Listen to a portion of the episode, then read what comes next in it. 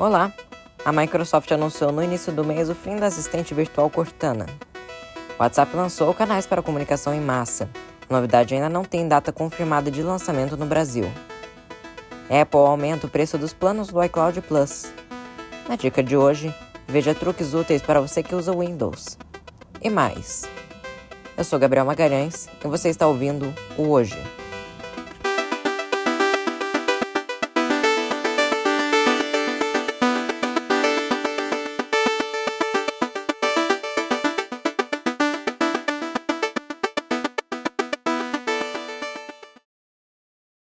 Microsoft anunciou no mês de junho o fim da assistente virtual do Windows.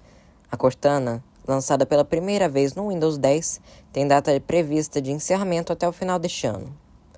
Em um comunicado oficial, a empresa disse desejar realizar algumas alterações no sistema que podem afetar usuários do programa. A ideia inicial é experimentar o chat Bing na barra de pesquisas do Windows 11 e posteriormente substituí-lo pelos Microsoft 365 Copilot e Windows Copilot, que são novos projetos de IAs da empresa, ambos muito mais capacitados do que o atual assistente.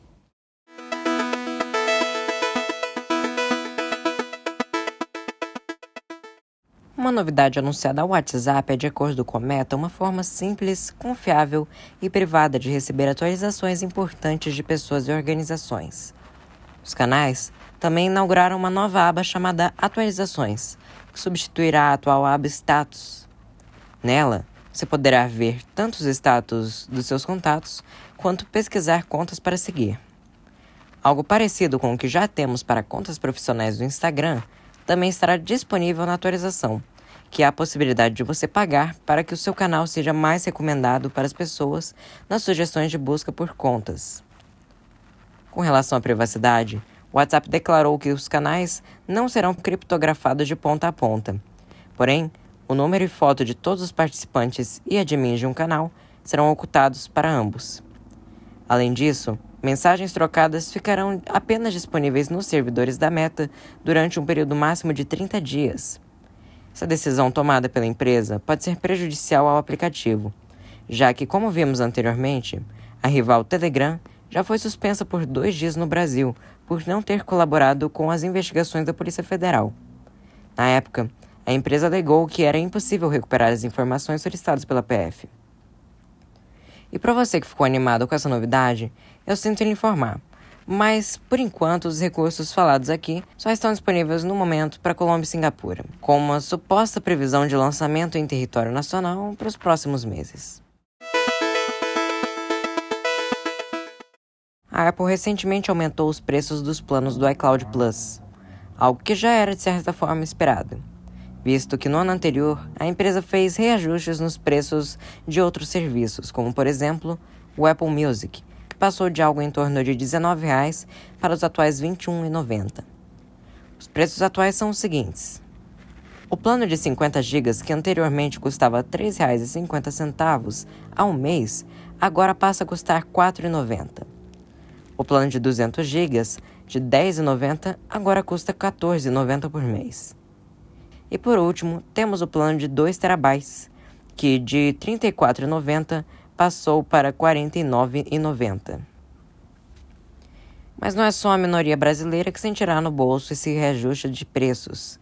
Países como África do Sul, Noruega, Turquia, Peru, entre outros, também tiveram reajustes no preço do serviço, que giram em torno de mais ou menos uns 40%, o que é próximo dos aumentos que vimos agora no Brasil. Peraí, peraí. O episódio ainda não acabou, mas a gente tem uma palavra para te dar. Muito obrigado para você que ficou até aqui com a gente. Nós temos uma grande novidade para te contar para vocês. Há pouco tempo a gente criou nosso primeiro site com o host do Google Sites que é uma ferramenta muito interessante, pouco conhecida e gratuita que pretendemos fazer futuramente um tutorial de como usar. Acesse sites.google.com/view/techhoje para saber as notícias que saem aqui no Tech Hoje antes dos vídeos saírem ao ar. E também algumas matérias exclusivas que a gente faz especialmente para vocês que não querem perder nada. O link também está aqui na descrição do episódio. Tchau!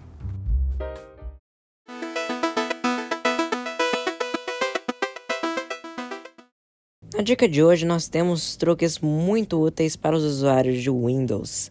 Mas antes, eu tenho dois lembretes para fazer para vocês.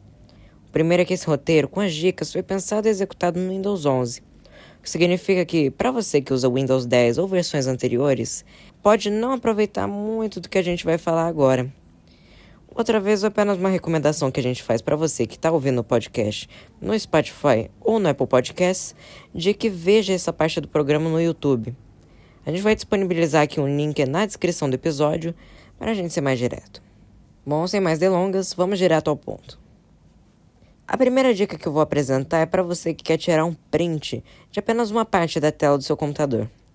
Essa dica também funciona no Windows 10 então, fica tranquilo que vai funcionar nos dois sistemas. Para fazer isso, basta você segurar a qualquer momento as teclas Windows Shift S ao mesmo tempo e logo vai ser aberto o menu de corte de tela. A daí, basta selecionar a área da tela que você quer printar e soltar o mouse. A sua captura vai estar disponível na área de transferência e basta dar um Ctrl V que ela já vai estar disponível. Um outro modo de abrir o menu está disponível a partir do Windows 11 22H2 Moment 3, que basta pressionar a tecla Print Screen que o menu já abre automaticamente. Além disso, nesse menu existem outras opções de captura na parte superior da tela, como capturar em forma livre, tela cheia e janela. Uma variação dessa dica é para você que quer salvar uma captura de tela automaticamente, sem precisar colá-la em nenhum lugar para enfim salvá-la. Basta pressionar as teclas Windows Print Screen ao mesmo tempo e será criada uma pasta na pasta Imagens com as capturas de tela que você tirou desse modo. Lembrando que desse modo você tira a captura de tela inteira. Se você quiser fazer um corte de apenas uma parte, aí sim você vai ter que colar para enfim salvar essa imagem. A segunda dica é para você que ainda não se adaptou aos ícones centrais da barra de tarefas do Windows 11 e quer jogá-los de volta para o canto esquerdo da tela. Para isso, vá ao menu Iniciar, digite Configurações e abra o app correspondente. Em seguida, clique à esquerda na opção Personalizar, barra de tarefas e vá na seção Comportamentos da barra de tarefas. Lá você vai ver a primeira opção como alinhamento da barra de tarefas. Selecione a caixa ao lado e selecione a opção esquerda. A última dica é para você que precisa gravar uma janela específica. Para isso, você pressiona Windows G ao mesmo tempo e na microjanela Capturar, selecione a terceira opção da esquerda para a direita, que é Iniciar gravação. Uma sobreposição vai ser aberta sobre as janelas com os detalhes da gravação. Ali você pode ativar ou desativar o seu microfone e parar a gravação. Para ver mais configurações das gravações, o que, que você vai fazer? Você vai abrir o aplicativo Configurações, já mencionado anteriormente, e vai na guia Jogos à esquerda e clique em Capturas. Aí é só fazer as alterações que você precisar.